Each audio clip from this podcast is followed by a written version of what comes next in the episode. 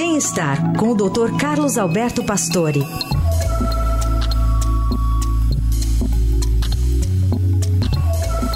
Tudo bem, doutor Pastore? Bom dia. Bom dia, Carol. Bom dia, bom dia, ouvintes. O que, que deve ganhar mais atenção das políticas eh, de saúde? A gente fala muito em prevenção ou a criação, por exemplo, de ferramentas de cuidado, doutor? Veja, uh, Carol, é o seguinte: é, nesses tempos pós-pandemia, eu acho que os questionamentos foram muitos. Mas o SUS, que foi criado em 88 e baseado na, na, no Serviço Nacional de Saúde inglês, que já tem 75 anos, né, uh, o NHS, é, ele foi muito importante no período da pandemia. Mas se você for agora olhar o sistema inglês, ele está questionadíssimo, porque ele não acompanhou o envelhecimento da população, uh, tem números ruins de expectativa de vida, e lida mal com esses quadros mais agudos, infarto, derrame, né?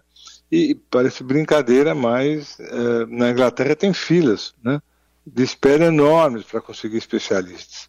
E investimento de saúde aqui no Brasil é, tem que aumentar, porque o percentual de 3,9% do PIB para a saúde é insuficiente. E por que, que isso é importante? Quer dizer, o problema de saúde mudou. Há décadas atrás era infecção, acidente. Então, teria que ter muitos hospitais, e a grande meta era essa. Né?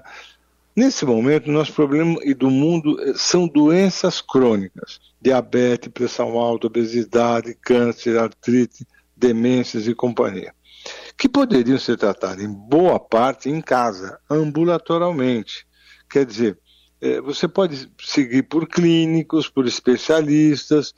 Tem formas hoje de telemedicina para ajudar isso, por exemplo. Agora, não há mais foco em ficar criando hospitais porque eles, eles só servem para quem já está doente, né? Tem uma matéria no Economist, na revista Economist, muito interessante. Eles fazem uma comparação dizendo assim, é que nem você comprar mais extintor de incêndio e desligar os alarmes de fumaça, entende? Quer dizer, você vai ficar apagando incêndio e não vai prevenir o incêndio. A ideia é investir na prevenção e tratar as pessoas, como te falei, em casa, né? É, todos os recursos de telemedicina hoje, desde a consulta, alguns wearables que você pode pôr na pessoa, você pode deixar eles em casa ao invés de deixar no hospital, é a deshospitalização. Então, é, vai ser difícil convencer político a não inaugurar hospital, né? saber que isso não é o caminho e que ideal é investir em prevenção de doença, né? estimular as pessoas a fazer prevenção, que é o que a gente fala aqui todo dia, né, Carol? O assunto é prevenção prevenir a saúde, exercício, quer dizer, fazer, comer adequadamente, etc. Então isso é uma visão que a gente tem que começar a olhar e despertar um pouco as pessoas até para entender por que alguns planos de saúde fazem isso, têm um olhar diferente, e não os antigos que só pensam em não fazer check-up porque custa caro. Quer uhum. dizer, é um momento né, diferente, né? Que a gente tem que enxergar isso até na escolha de um plano de saúde. É. É, e, e, é isso, né, doutor? É como a, a, a prevenção e, e, tratar sempre antes traz uma qualidade de vida, né? Para além do tratamento mais bruto, talvez, que seja necessário no fim dessa curva aí, é a qualidade de vida do cidadão até precisar, numa crise, procurar um hospital, né?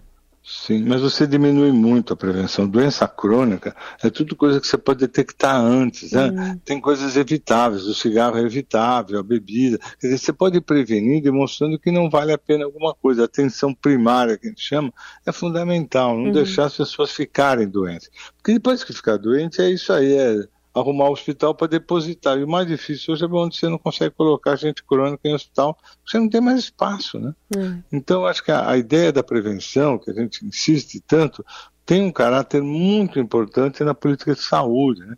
Eu acho que a gente tem que ter um olhar para isso, para que nós mesmos, ao escolher algumas coisas, prestemos muita atenção nisso, né? na prevenção, no cuidado, o que, que a gente faz para não ter e não adoecer, né? e não depois ficar só correndo atrás do hospital. Né? Boa. Muito boa reflexão do Dr. Carlos Alberto Pastore. Segue conosco. Quarta-feira tem mais. Obrigada, doutor. Até quarta.